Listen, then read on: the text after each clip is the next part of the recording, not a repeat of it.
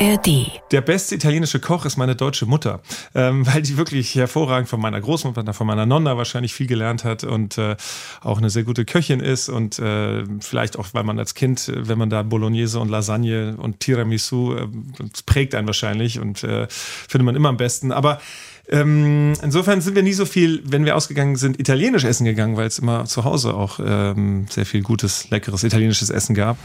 Viel, viel, viel, viel Hamburg. Hamburg. Der Talk-Podcast von NDR 90,3. Ja, herzlich willkommen zum Podcast mit dem Hamburg-Gefühl. Hier erzählen interessante Menschen, wie sie in der Stadt leben und was sie auch schon in der Stadt erlebt haben. Ich bin Ilka Steinhausen und heute ist dieser interessante Gast Ingo Zamparoni. Moin. Tagesthemenmoderator, Mr. Tagesthemen kann man sagen. Ähm, ich habe gelesen, du heißt Ingo Antonio Zamparoni. Ja. Wann hat dich deine Mutter so genannt? naja, so mit der Geburt. Deine Eltern haben da lange gerätselt, äh, äh, welchen Vornamen man zu diesem Nachnamen am besten kombinieren könnte. Und, und ich sage immer, es waren eigentlich sehr überzeugende ähm, Argumente. Er sollte kurz sein, weil der Nachname lang ist. Er sollte ähm, deutsch sein, weil der Nachname schon italienisch ist. Und, aber das Wichtigste, er sollte für die italienische Verwandtschaft aussprechbar sein. Und, äh, und Ingo hört mit dem O auf, wie Mario, wie Alberto, wie ganz viele italienische Vornamen, männliche. Und insofern ähm, fand, war das ein echter Treffer. Und dann wurde es schwierig, sag ich, dann auch mal gerne, als mein Bruder geboren wurde, vier Jahre später. Da sollten die selben Kriterien ja gelten. Und dann ähm, fiel die Wahl auf, auf Heiko, allerdings in der friesischen oder norddeutschen Version mit AI und nicht mit EI. Das gibt's wohl als Kurzform von Heinrich. Und äh, da ist nur das Handicap, dass Italiener ja Haas nicht aussprechen können. Und dann war die Frage eben, aber Eiko ist immerhin noch näher dran an Heiko als Eiko, was die meisten Italiener ja nicht wissen, dass EI im Deutschen ein Ei ist. Das waren so die Überlegungen. Ich hätte sogar einen, einen Name, hat mir mein Vater mal erzählt, der so im Raum stand, wäre Falco gewesen. Ist ja auch kurz und mit O hinten. Oh, cool. Ja, vielleicht ein bisschen cooler. Aber im Italienischen ist Maccefalco ist so ein Ausspruch wie, na, der ist nicht die hellste Kerze am Baum. Also insofern äh, wäre das, glaube ich, äh, ein bisschen spöttisch gew gewesen. Und, und Ingo konnte meine Nonna sehr gut aussprechen. Okay, aber dieses Antonio, das war Mein Großvater heißt Antonio. Ganz Okay. einfach. Und wenn Also, ich dich Ingo Antonio auf der Straße rufe, dann drehst du dich um. Äh, also vermutlich würde ich aufs Ingo reagieren. Das Antonio würde ich dann wahrscheinlich so einfach überhören und mitnehmen. Ähm, ja, die wenigsten nennen mich an Antonio tatsächlich oder eigentlich niemand. Aber das Lustige wäre, wenn ich damit ins Rennen gegangen wäre, vielleicht später beruflich, äh, dann wäre vielleicht irgendwann schnell Toni draus geworden. Und Toni Zamperoni klingt nun wirklich wie ein Zirkusdirektor. ja, das stimmt. Ähm, zu welchem Bäcker gehst du? Wo können dich äh, Zuschauerinnen und Zuschauer samstags morgens treffen? Oha, ähm, darf man hier Schleichwerbung machen? darf man äh, Ketten äh, nennen und so?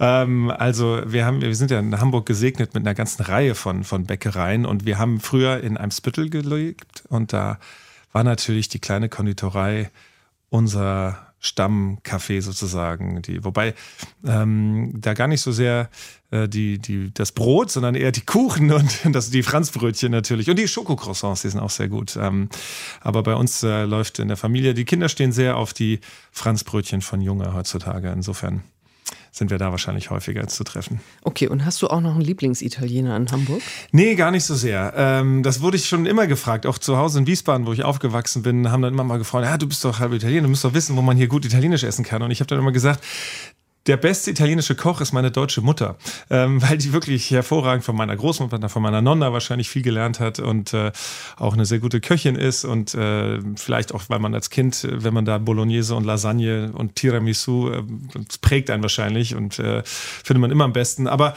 ähm, insofern sind wir nie so viel, wenn wir ausgegangen sind, italienisch essen gegangen, weil es immer zu Hause auch ähm, sehr viel gutes, leckeres italienisches Essen gab und eher so ein bisschen die andere Richtung. Von daher könnte ich gar keinen so richtig empfehlen.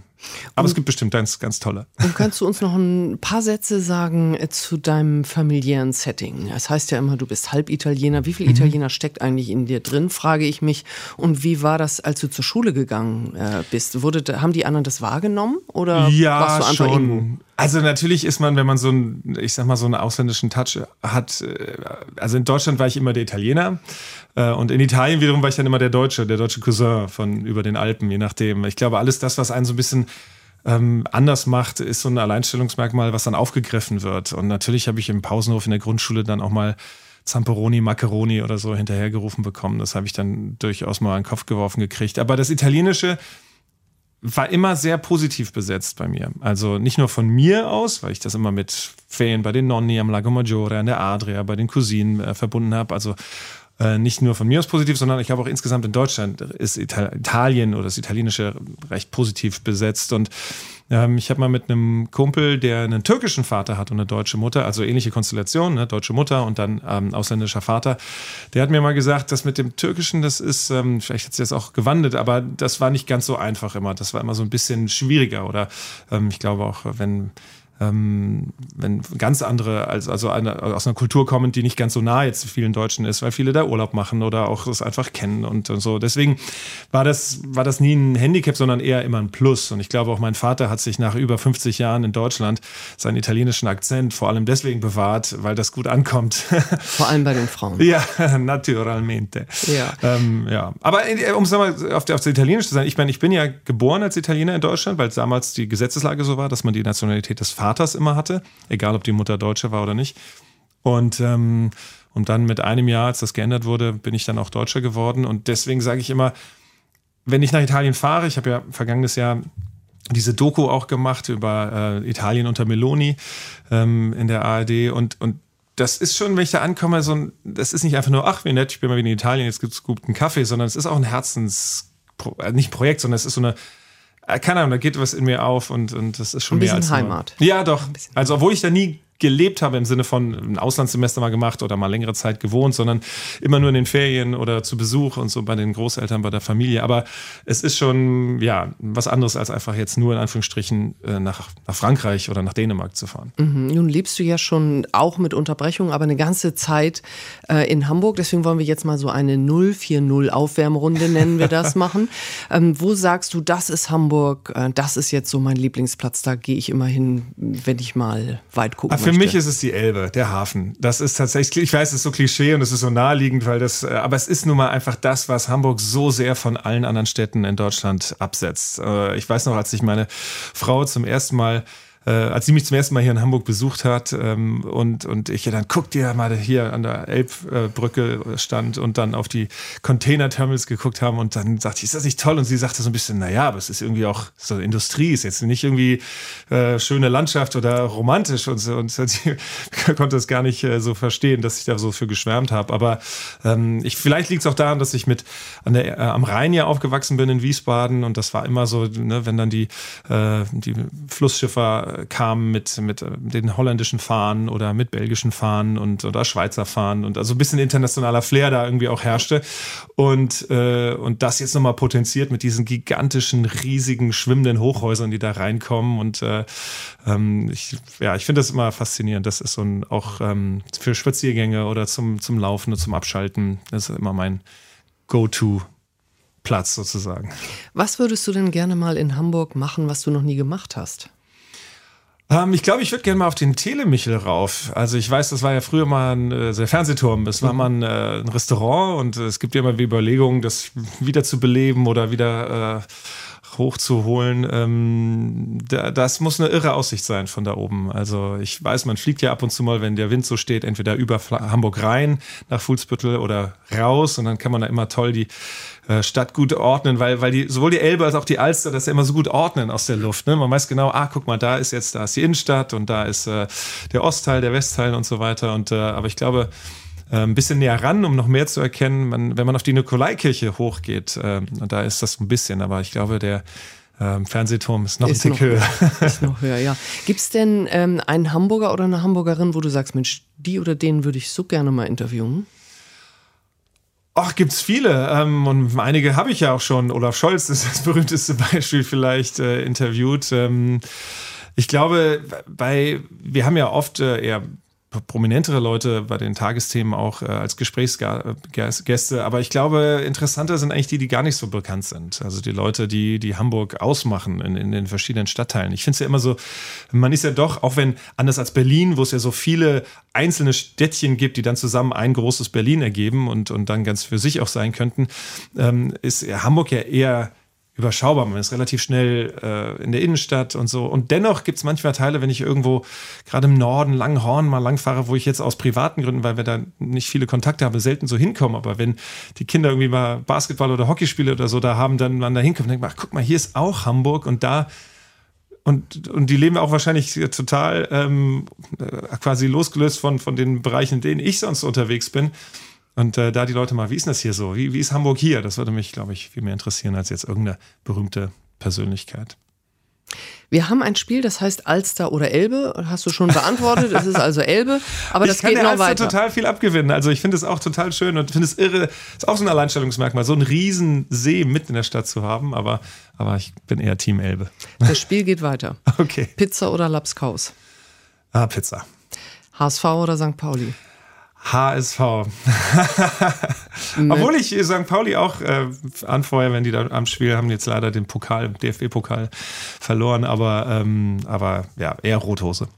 Mönckebergstraße oder Elbe Einkaufszentrum? Mm, Mönckebergstraße. Einfach näher dran. Cinema oder Zeise Kino? Zeise Kinos.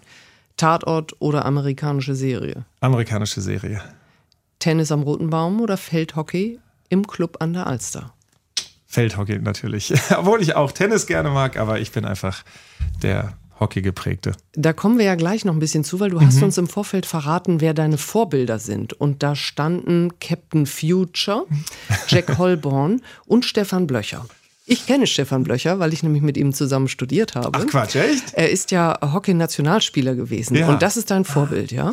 War es damals, also ich fand den immer noch, ich habe ja lange äh, nicht mehr so viel Kontakt mit ihm gehabt, aber ähm, ich bin ja in Wiesbaden aufgewachsen im WTRC und seine Mutter war ja, ist bis heute mit weit über 80, glaube ich, da die Nachwuchstrainerin und hat mich da auch immer mit Gummibärchen nach dem Training geködert und, ähm, und da habe ich als Fünf- oder Sechsjähriger da angefangen, Hockey zu spielen und, und da war Stefan natürlich, der damals eben, ähm, ich glaube, er ist so acht, neun, zehn Jahre älter als ich vielleicht, äh, das Vorbild für uns alle. Also der hat Nationalmannschaft gespielt und, und ähm, ist deutscher Meister geworden und all solche Sachen. Und ähm, ja, und dass wir da so einen quasi einen Kontakt zu hatten über Rosi, seine Mutter, und die mal ab und zu mal, äh, was weiß ich, wenn sie irgendeinen ein Trikot mal mitgebracht hat oder irgendwas, was so mit Nationalmannschaft zu tun hatte, ja, das war schon, ja, das war ähm, ein großes Vorbild und der ist ja erfolgreicher Spieler gewesen. Olympia haben wir natürlich dann geguckt, 84 in Los Angeles und 88 in Seoul. Ähm, sind wir nachts aufgeblieben, um die Spiele zu gucken. Also ja, das habe ich schon sehr verfolgt.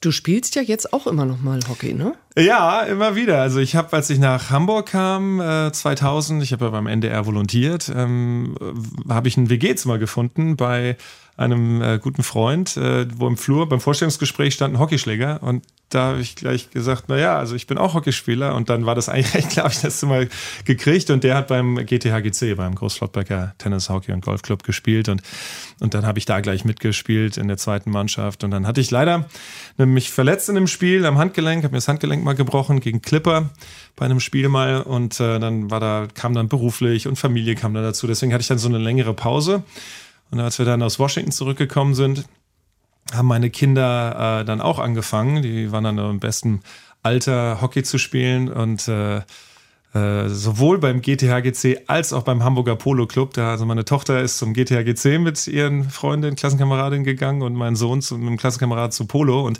da stand ich ein paar Mal eben an der Seitenlinie und da war eine ganze Reihe von äh, Vätern, die so wie ich dann mit ihren Kindern jetzt, die früher auch mal Hockey gespielt haben und jetzt wieder spielen. Und dann habe ich dann äh, vor ein paar Jahren angefangen, bin ich dann eingetreten, wenn man so will, äh, bei den dritten Herren oder sogar in der Halle jetzt fünften Herren äh, beim Hamburger Polo Club. Und ähm, ja, es ist großartig, weil es einfach so eine Bewegung und, und das ist einfach ein toller Sport und es macht Riesenspaß. Hast du auch mal einen Ball an den Kiefer gekriegt oder an den Kopf? Das ähm, finde ich immer unglaublich brutal. Ja, ja, Stefan Blöcher übrigens hat mal eine ganz böse Verletzung davon getragen im Halbfinale oder im Finale sogar. Ähm, oder äh, ich glaube, bei den Olympischen Spielen in Seoul stand er auf der aus der Torlinie bei einer Ecke, einer kurzen Ecke gegen und hat da ein solches Brett an die Birne bekommen. Also heutzutage sind ja alle mit Schienen und äh, Masken und so geschützt, aber damals eben noch nicht. Und ich habe natürlich immer mal wieder einen Schläger ans Kinn oder, oder hier an den Schläfen mal einen Ball, das geht recht schnell dann doch. Ähm, und das blutet ja dann immer so krass, wenn am Kopf irgendeine kleine Verletzung nur ist und Cut. Ähm, aber nichts so Schlimmes. Also ich habe tatsächlich hier eine Narbe und da eine Narbe und hier auf der Stirn auch eine Narbe, die allerdings nichts mit Hockey zu tun hat. Deswegen habe ich immer gesagt, ich bin so gekreuzigt im Gesicht. aber ja, insgesamt ist aber, wenn man sich überlegt, ähm, Hockey doch ein recht äh, sicherer Sport. Also es gibt jetzt nicht so viele. Mittlerweile gibt es einen Mundschutz und einen Handschutz in der Halle und solche Dinge. Damit haben wir ja früher nichts zu tun gehabt, aber es ist auch ein ganz anderer Sport geworden. Viel athletischer, viel dynamischer. Ähm, ich sage immer, beim Fußball könnten Sie sich so ein paar Sachen abgucken. Ne? Also dieses äh, Self-Pass, also dass man den Ball sich selbst zuspielen kann und gleich weiter und nicht erstmal eine halbe Stunde erstmal eine Linie mit Schaume auf den Rasen zieht, wo eine Mauer gebaut wird und dann drehen alle nochmal fünf Runden und winden sie. Also das, da ist viel mehr Tempo drin und das ist auch das, was Hockey so toll macht. Sag uns noch zwei Sätze zu Jack Holborn und Captain Future. Ich habe gestern meinen Kollegen gefragt, ich kannte das nicht. naja, das waren so Fernsehfiguren. Also äh, Captain Future war eine Zeichentrickserie und äh, das fand ich, äh, habe ich total gerne geguckt als Kind. Ähm, ich hätte wahrscheinlich genauso auch Vicky von äh, äh Vicky und die starken Männer da reinschreiben äh, können. Aber Jack Holborn war auch eine Figur, allerdings eine reale Figur. Ich glaube, Patrick Bach hat die gespielt. Das waren so diese 80er, frühen 80er Jahren, wo es diese. Richtig, das war eine, genau, dieser, dieser Fernsehserien, ne, gab es ja noch das Nesthäkchen und so, diese Weihnachtsserien, diese großen. Und Jack Holborn fand ich total spannend, weil da, so habe ich mir das auch vorgestellt. Das hat, hat mich begeistert, äh, wenn man da quasi als Schiffsjunge da irgendwie in dieser Piratenzeit unterwegs äh, ist und so. Das fand ich toll und ja, das war so ein Held meiner Kindheit. Und waren denn eigentlich Ulrich Wickert und Hans-Joachim Friedrichs auch deine Vorbilder? Äh, ja, in der Tat. Ähm, das kam natürlich dann später, als es nicht mehr Captain Future und Jack Holborn waren. Aber ich erinnere mich noch, dass ich in der Abi-Zeit, ähm, ich glaube, es war 1993, das müssen wir jetzt mal nachgucken, aber ähm, meinen ersten Spiegel, nicht den ich in der Hand hatte, also das Magazin, sondern den ersten Spiegel, den ich mir gekauft habe tatsächlich vom Taschengeld, war die Ausgabe, in der Hans-Joachim Friedrich vorne auf dem Cover schon sehr gezeichnet und todkrank ähm, ein, sein letztes Interview gegeben hat. Und der Spiegel kam Montag raus und ich glaube, er ist drei Tage später, Donnerstag in dieser Woche, dann auch verstorben, Hans-Joachim Friedrich. Aber dieses Interview oder dieses, diese Ausgabe habe ich mir deswegen auch gekauft, weil ich ähm, wissen wollte, was Hajo Friedrichs äh, so sagt. Und natürlich spätestens äh, wahrscheinlich für die meisten seit dem Mauerfall und, und der Rolle, die er da auch gespielt hatte, beziehungsweise nicht die Rolle, aber er war ja dann eben sehr präsent und, und, und diese Verkündung des am 9. November ähm, 89 das hat mich in der Zeit, habe ich mich ja interessiert für Journalismus und als Berufsweg überlegt, wäre das was für mich? Und da war er natürlich so ein, so ein, so ein Vorbild. Aber ohne, dass ich da gedacht habe, und eines Tages will ich mal die Tagesthemen moderieren und, und werde sein Nachfolger. Also das überhaupt nicht. Aber das hat mich schon so äh, sehr, sehr geprägt und geformt. Und natürlich war Uli Wickert danach in den Jahren, das war ja die Zeit, in der ich die Wege in den Journalismus gesucht und gefunden habe. Ähm, da hat er dann natürlich auch das sehr geprägt äh, als Korrespondent in Paris, aber später eben als äh, jahrelanger Mr. Tagesthemen und von daher ja, bis heute. Also mit Uli Wickert ähm, bin ich immer so im losen Austausch nach, nach wie vor. Ähm, und äh, ja, ich finde das äh, großartig, wie der da diese Sendung auch geführt hat. So, nun bist du es selbst. Jetzt erzähl uns mal, wie aufregend war das damals als du es wurdest und dann das erste Mal war?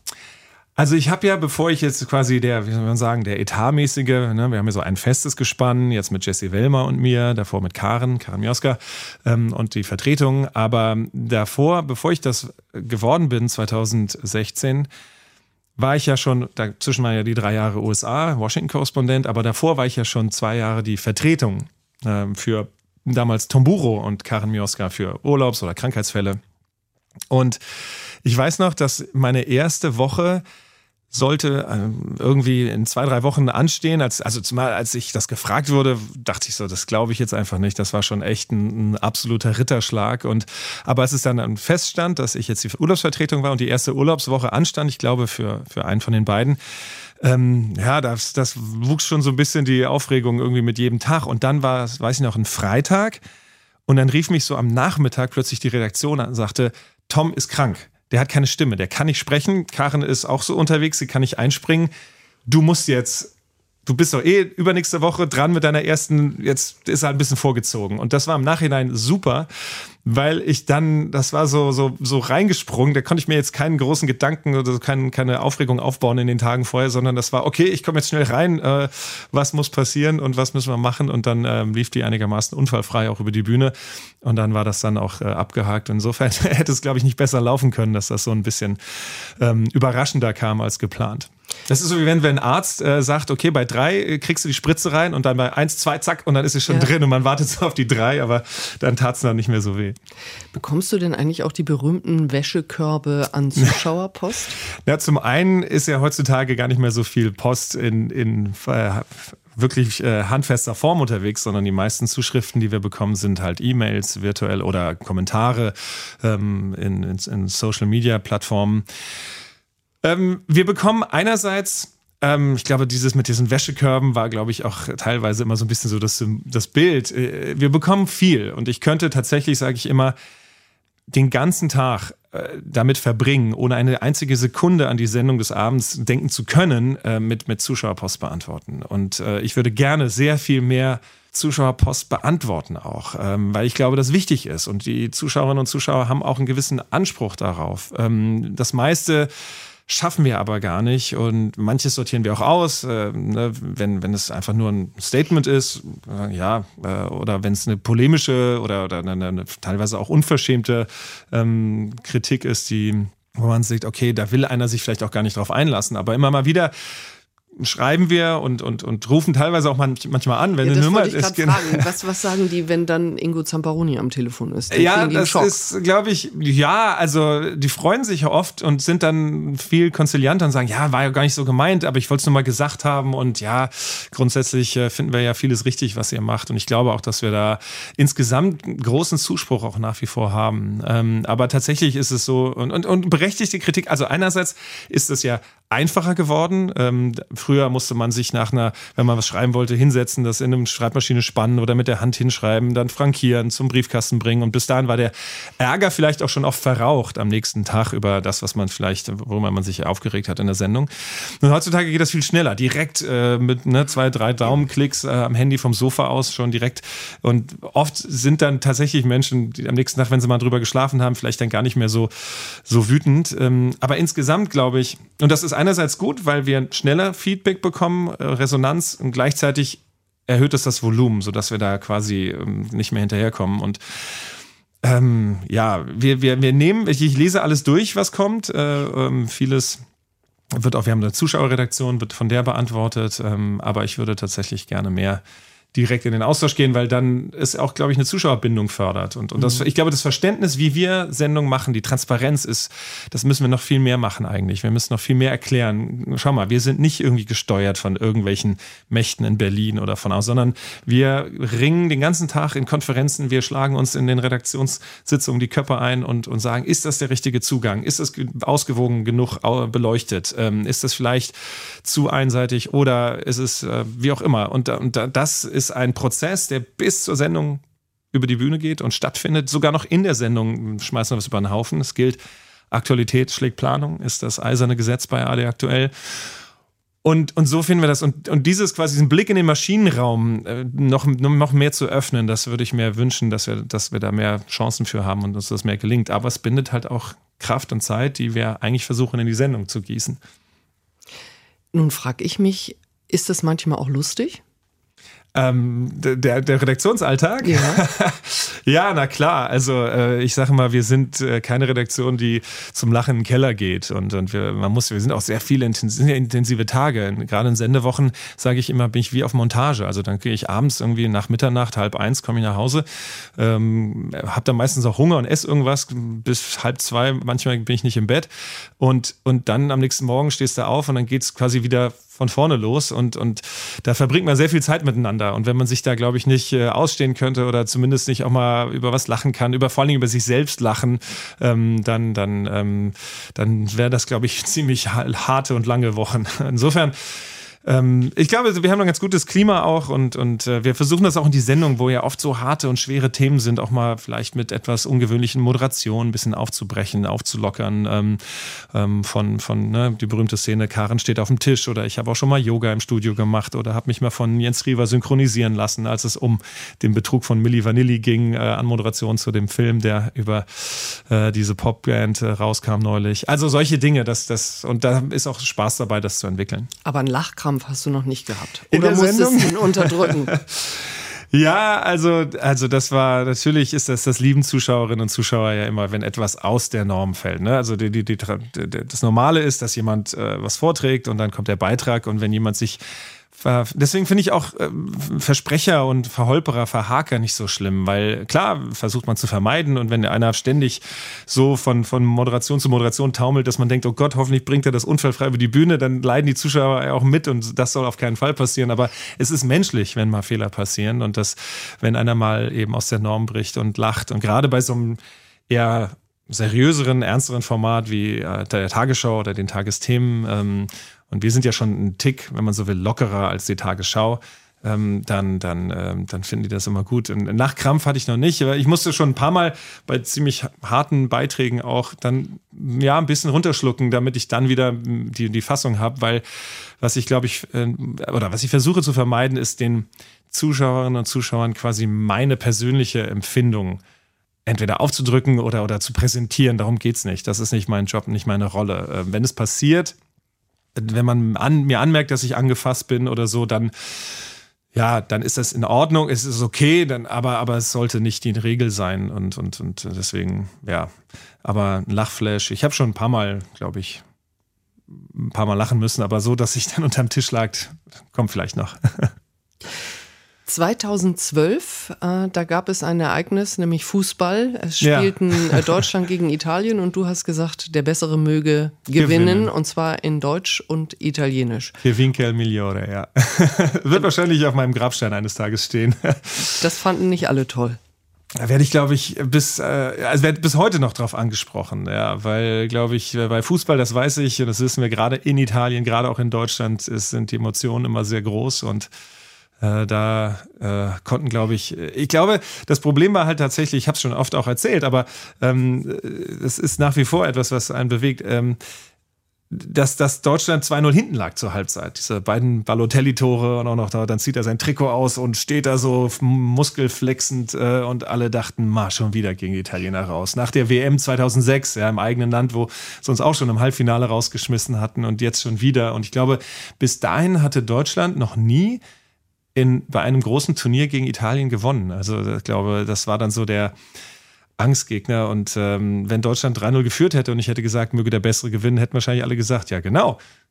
Der, der Bessere ist ja gerade am Gewinnen. Aber ähm, ja, das fanden viele nicht so toll. Und ich, ich fand ähm, im Nachhinein, es ist auch eine interessante Erfahrung, dann äh, die, die quasi äh, so, ein, so ein Sturm der Empörung oder der Entrüstung entgegengeworfen zu bekommen. Aber das waren doch, wenn man so will, in den eher unschuldigen Anfängen von Social Media. Ich war gerade, glaube ich, im Jahr davor zum ersten Mal auf Twitter gewesen und ähm, auf Facebook war ich nie, aber ähm, so, da, da waren viele noch so auch am Ausprobieren und was. Ich glaube, diese, diese geballte Empörungswelle, die heutzutage oft schnell gleich lostritt und, und, und auch so vernichtend rüberkommt, dass das wäre, glaube ich, vielleicht heute ein anderer Schnack. Oder die Reaktionen wären vielleicht ein bisschen entspannter, weil mittlerweile ist ja dann Deutschland Weltmeister geworden 2014, zwei Jahre später, dann war alles wieder ähm, äh, glaube ich, ein bisschen. Wobei dann kamen wieder die letzten beiden Weltmeisterschaften. Also ich drücke mal die Daumen, dass die EM dieses Jahr ein bisschen erfolgreicher läuft als die WM in, ähm, in Katar und in Russland. Das war ja, das war für mich persönlich sehr schwierig. Die Italiener bei beiden Turnieren nicht qualifiziert, also sowohl in Russland als auch in Katar nicht dabei und die Deutschen in beiden Turnieren nach der Vorrunde raus. Also das kannte ich aus meiner Jugend so nicht, wo entweder Deutschland oder Italien im Finale war.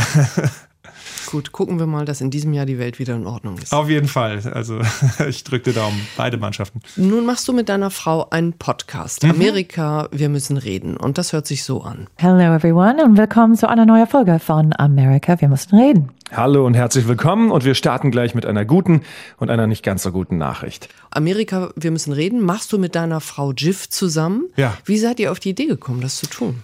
Na, es begann alles mit der Doku, die wir zur Wahl 2020 gemacht haben. Trump, meine amerikanische Familie und ich. Die am Vorabend der Wahl lief und wo wir festgestellt hatten, wir haben so viel über die Wahl und den Wahlkampf persönlich zu Hause geredet, ständig. Und diese Auseinandersetzung, die Jiff als Demokratin, als Glühende mit ihrem Vater, der überzeugter Republikaner ist, seit Jahren, also seit ich sie kenne, seit ich die beiden kenne, verhaken die sich immer äh, und, und es geht immer so um Politik und ähm, das ist so deren Ding auch, also ihre quasi gemeinsame Ebene, auf der sie sich auch viel austauschen.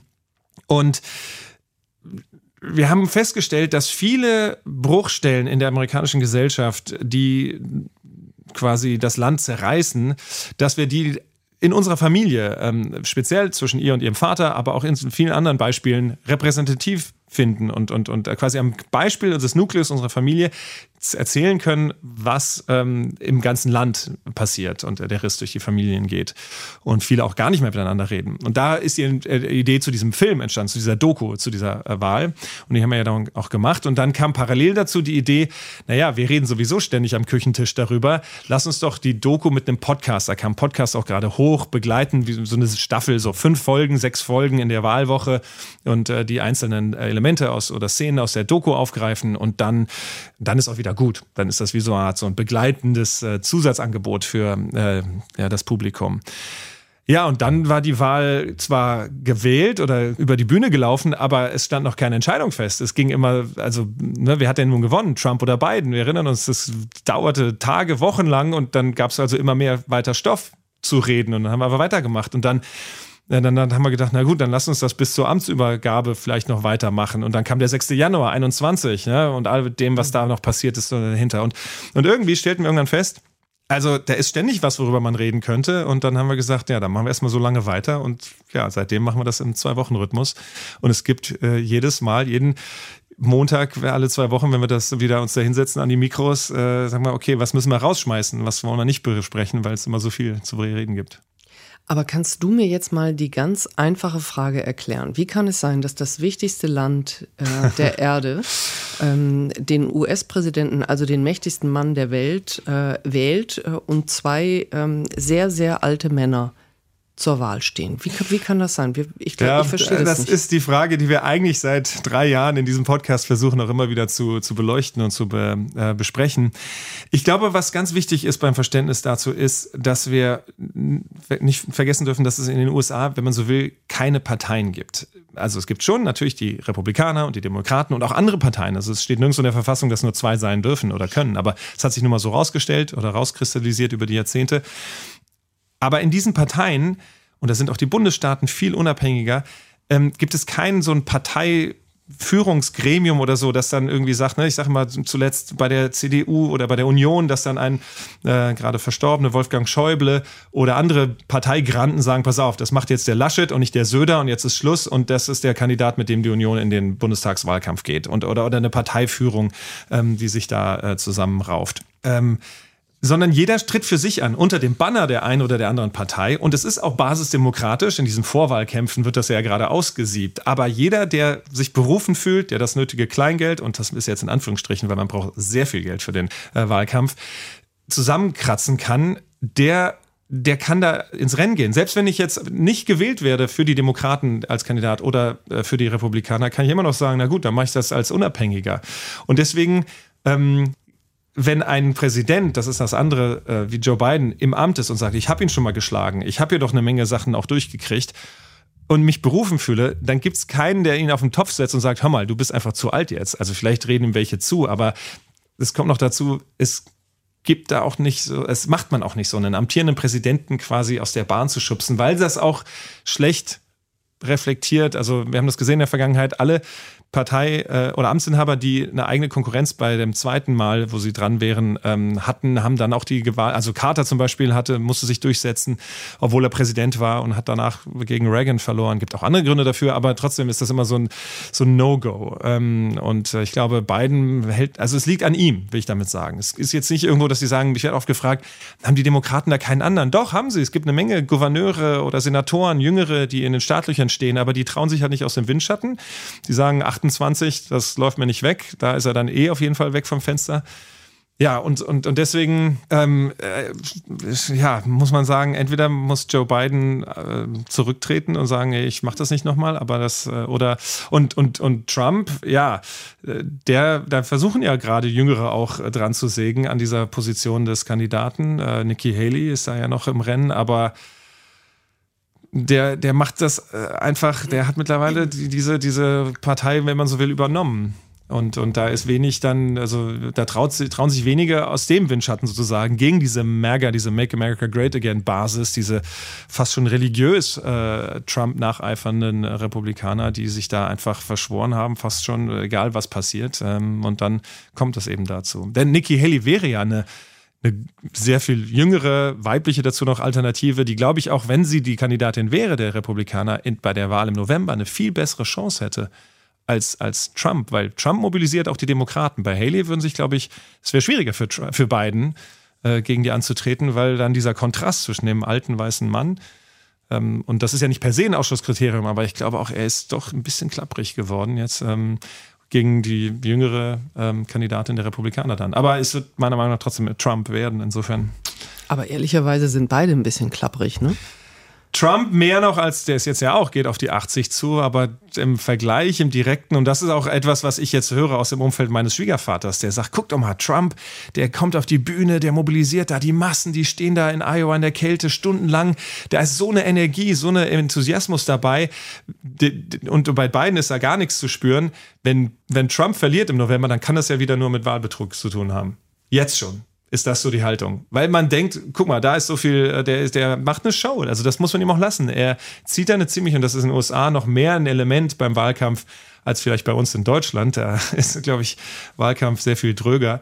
Ähm, und, und das ist, ja, das ist, aber man darf nicht vergessen, Trump ist halt das Symptom einer, einer Gesellschaft. Er ist nicht ne, derjenige, der die Republikaner quasi mittlerweile hat es auch immer mehr, wird er zur, zur Ursache auch, ist es geworden. Aber Trump wurde Präsident, weil das Land eben äh, diese Probleme hat, die es hat und, und, und davor schon gespalten war. Und, und er hat nur die richtige Botschaft, die einfache und die besten Knöpfe gedrückt bei den Wählerinnen und Wählern. Und was ist deine Prognose? Also meine Prognose, wenn ich mich jetzt mal so aus dem Fenster lehnen äh, würde, ist auf jeden Fall, dass Trump der Kandidat der Republikaner wird ähm, und äh, Joe Biden nicht aussteigt und dass wir dann das Rematch von 2020 sozusagen haben. Und dass dann aber eigentlich Biden wir haben ja gesehen bei den Midterms 2022, wo alle gesagt haben, jetzt kommt die große rote Welle und die ist dann ausgeblieben. Die Demokraten haben den Senat gehalten und die Republikaner haben nur ganz knapp das Haus, obwohl alle gedacht haben, das wird ein riesen Landslide, haben nur ganz knapp das Haus gewonnen. Also ich glaube, ähm, unter ähm, Trump verkauft sich gerne als der Gewinner, aber er hat äh, äh, die letzte Wahl und die letzten Midterms verloren, wenn man so will. Und, und äh, ich glaube, dass dann in der, bei der Wahl dann Biden sich wieder durchsetzen würde. Aber nicht, weil alle Biden toll finden und, und begeistert werden, sondern weil es eben ein, ein Votum wieder gegen Trump sein wird. Kommen wir nochmal zurück nach Hamburg. Es gibt mhm. gerade einen Film, das Lehrerzimmer. Der, das ist ein ja. Hamburger Regisseur und der ist für einen Oscar nominiert. Interessierst du dich für sowas? Äh, für, sowohl für Oscars als auch für Hamburger Schulen, ne, weil meine Kinder zur Schule gehen hier. Aber ähm, ja, nein, ich finde das, das toll. Und ich muss auch unbedingt noch, den habe ich auf der To-Do-Liste sehen, diesen, ich glaube, es ist sogar sein letzter Film mit Philip Seymour Hoffmann, bevor er verstorben ist. So ein, so ein düsterer Krimi, der auch komplett in Hamburg spielt. Und ähm, äh, das, das äh, finde ich immer toll, wenn äh, so wie damals James Bond ne, das Hotel Atlantik in Szene gesetzt hat oder die Mönckebergstraße. Ähm, wenn man so Wiedererkennungsmomente äh, hat und äh, insofern, ähm, ja, äh, drücke ich die Daumen auf jeden Fall. Also du gehst gerne ins Kino. Leider viel zu wenig. Ich gehe total gerne ins Kino. Ähm, und natürlich sind auch wir Opfer, wenn man so will, der Streaming-Dienste geworden, dass viele Filme dann recht bald auch schon zu Hause auf dem Sofa zu sehen sind. Und ähm, bei mir ist es natürlich so, dass jede zweite Woche äh, ausfällt. Ne? Ich habe immer Montag bis Sonntag eine Sendewoche, abends keine Zeit. Ich könnte zu Matinee gehen, morgens mal ins Kino, aber das fühlt sich dann irgendwie auch nicht so richtig an. Aber nee, ich fand das schon immer, mein, meiner, meiner Lieblingsfilme ist ja auch Cinema Paradiso. Das ist so die Geschichte äh, von einem kleinen italienischen Dorf und dem Jungen, der da von dem Vorführmeister sozusagen da ins Kino rangeführt wird. Und äh, nee, ich, ich finde das toll. Ich würde gern mehr ins Kino gehen. Deswegen habe ich vorhin auch Eisenstein gesagt, weil es so, wenn so alte, also ich finde auch tolle, große, neue, moderne Kinos toll, aber so kleine ähm, ja, Programmkinos und so, wo so ein bisschen Flair noch drin ist, das finde ich total gut. Nun wollen wir natürlich noch wissen, was du für Musik hörst. Hast du eine Playlist? Welches Radio ah, hörst du? Ja, ich höre natürlich sehr viel äh, NDR Info und äh, sehr viel Enjoy, aber bin mittlerweile, vielleicht wachse ich da auch einfach rein oder ihr macht einfach gute Musik. Äh, hab immer mehr den Knopf bei 90,3. Das sage ich jetzt ohne hier mich anbiedern zu wollen. Nein, das ist wirklich so. Ähm, und und äh, das ist äh, auch so eine gute Mischung aus, aus äh, Information und Musik. Aber ich muss leider sagen, ich bin einer von diesen langweiligen ähm, Musikkonsumenten, die wirklich so alles hören. Also die jetzt nicht irgendwie so eine Stilrichtung haben oder so. Ich höre von von, von Oldies bis, bis Klassik. Also ich, ähm, ich habe auch wenig Playlisten, sondern das ist das Schöne, man kann es so ausprobieren. Da wird was vorgeschlagen mit so einem Thema, was ist ich, äh, Playlist für den sonnigen Nachmittag beim Spaziergang an der Elbe und dann auch mal reinhören und dann ist es was. Und das Dumme ist nur dann, wenn ich nicht schnell genug merken drücke oder, oder mir was rausschreibe, dann ich, ah, dieses Lied, das ich vor drei Wochen bei irgendeinem Moment da gehört habe, das fand ich toll, aber finde es dann natürlich nie wieder. Ähm, das ist so ein bisschen das, äh, die Krux dabei. Ritualisiert ist die letzte Frage. Wenn du König von Hamburg wärst, was wäre das, was du sofort einführen würdest? Ich glaube, ich würde sofort noch bessere Radwege einführen. Also ich bin, äh, ich fahre sehr viel Fahrrad und das kann man auch toll in Hamburg, aber manchmal ärgere ich mich so ein bisschen, dass man hier in Hamburg so sagt, komm mal, was für ein großes, tolles, weites Netz wir haben und so und so viele Kilometer Radwege, aber oft oder viele, das ändert sich gerade, da wird auch viel dran getan, aber viele sind einfach nur so mit roter Farbe auf irgendeinen Gehweg gemalt und dann heißt es ja, guck mal hier, Radweg. Aber die Wurzeln, die da durchbrechen oder der schlechte äh, Asphalt, die ganzen Schlaglöcher, äh, deswegen fahre ich dann auch oft auch auf der Straße, wenn ich sage, das macht keinen Spaß und dann werde ich angehupt von Autofahrern und denke, ja, aber wenn ihr über solche Radwege Auto fahren müsstet, äh, dann würdet, werdet ihr, würdet ihr auch euch beschweren. Also ich glaube, da noch ein bisschen mehr rein ähm, weil ich denke, ähm, der Verkehr ist natürlich so ein großes Thema. Äh, der einzige Weg ist die, die, ja, die individuelle Mobilität zu, zu, zu entzerren, ist eben durch, durch Radfahren, durch E-Bikes. Ja, also ich finde das, das toll, wenn immer mehr Leute, die plötzlich Strecken mit dem Rad fahren, weil das E-Bike es ermöglicht, die sie sonst, ah, das wäre mir zu weit oder zu anstrengend und jetzt äh, da machen das, äh, das muss man fördern durch ähm, ein großes, in Kopenhagen finde ich es immer so toll, wenn wir da Freunde besuchen und dann hat man diese Highways gerade, die in die Stadt führen und dann kann man da radeln und da muss man aufpassen, weil die auch mittlerweile sehr schnell dann fahren. Aber das ist äh, so das, was ich glaube ich als König von Hamburg äh, auf die Prioritätenliste Nummer eins setzen würde. Aber wenn dich Autofahrer anhupen, weil du vielleicht gerade etwas nicht ganz so Gutes gemacht hast, musst du dich auch immer sehr zurückhalten. Also du kannst jetzt nicht sagen, ey du. Ja, ja, ich, ich einerseits, manchmal habe ich auch ein Verständnis, manchmal ärgere ich mich dann auch, aber ähm, ja, ich habe ja äh, natürlich einen Helm und im Winter auch noch eine Mütze drunter an, da erkennt man mich auch nicht so gut. Insofern ähm, sage ich dann schon mal was äh, und, und schiebe den Helm noch ein bisschen so vielleicht ins Gesicht rein. Okay, ich frage nicht weiter. Vielen Dank, Ingo Antonio Zamparoni. Dieses Gespräch und die anderen Folgen von Viel Hamburg, die gibt es auch in der ARD Audiothek zum Nachhören, zum Beispiel mit Ditsche, Fabian Hürzeler oder auch Charlie Hübner. Und am besten abonniert ihr gleich den Podcast, dann verpasst ihr auch kein Gespräch. Und natürlich haben wir auch noch eine Podcast-Empfehlung. Das macht ihr ja auch immer bei euch in, äh, in eurem Podcast. Und wie soll es anders sein? Die Empfehlung ist heute Amerika, wir müssen reden. Jetzt hast du noch 30 Sekunden, um Werbung dafür zu machen. Vielen Dank. Ja, ich glaube, glaube, wir brechen runter auf eine sehr unterhaltsame Weise. Auch uns macht es jedenfalls sehr viel Spaß, was in Amerika gerade die Menschen bewegt und was aus dem persönlichen Umfeld eben auch die Themen sind, wie sie sich auswirken. Und deswegen haben wir immer eine Menge Praxisbeispiele zu dem, was die aktuelle Politik auch im Weißen Haus oder im Kongress oder im Land beschäftigt. Und äh, das macht großen Spaß und äh, ich hoffe, dass wir das noch ein bisschen weitermachen können. Amerika, wir müssen reden in der ARD Audiothek, immer montags alle zwei Wochen.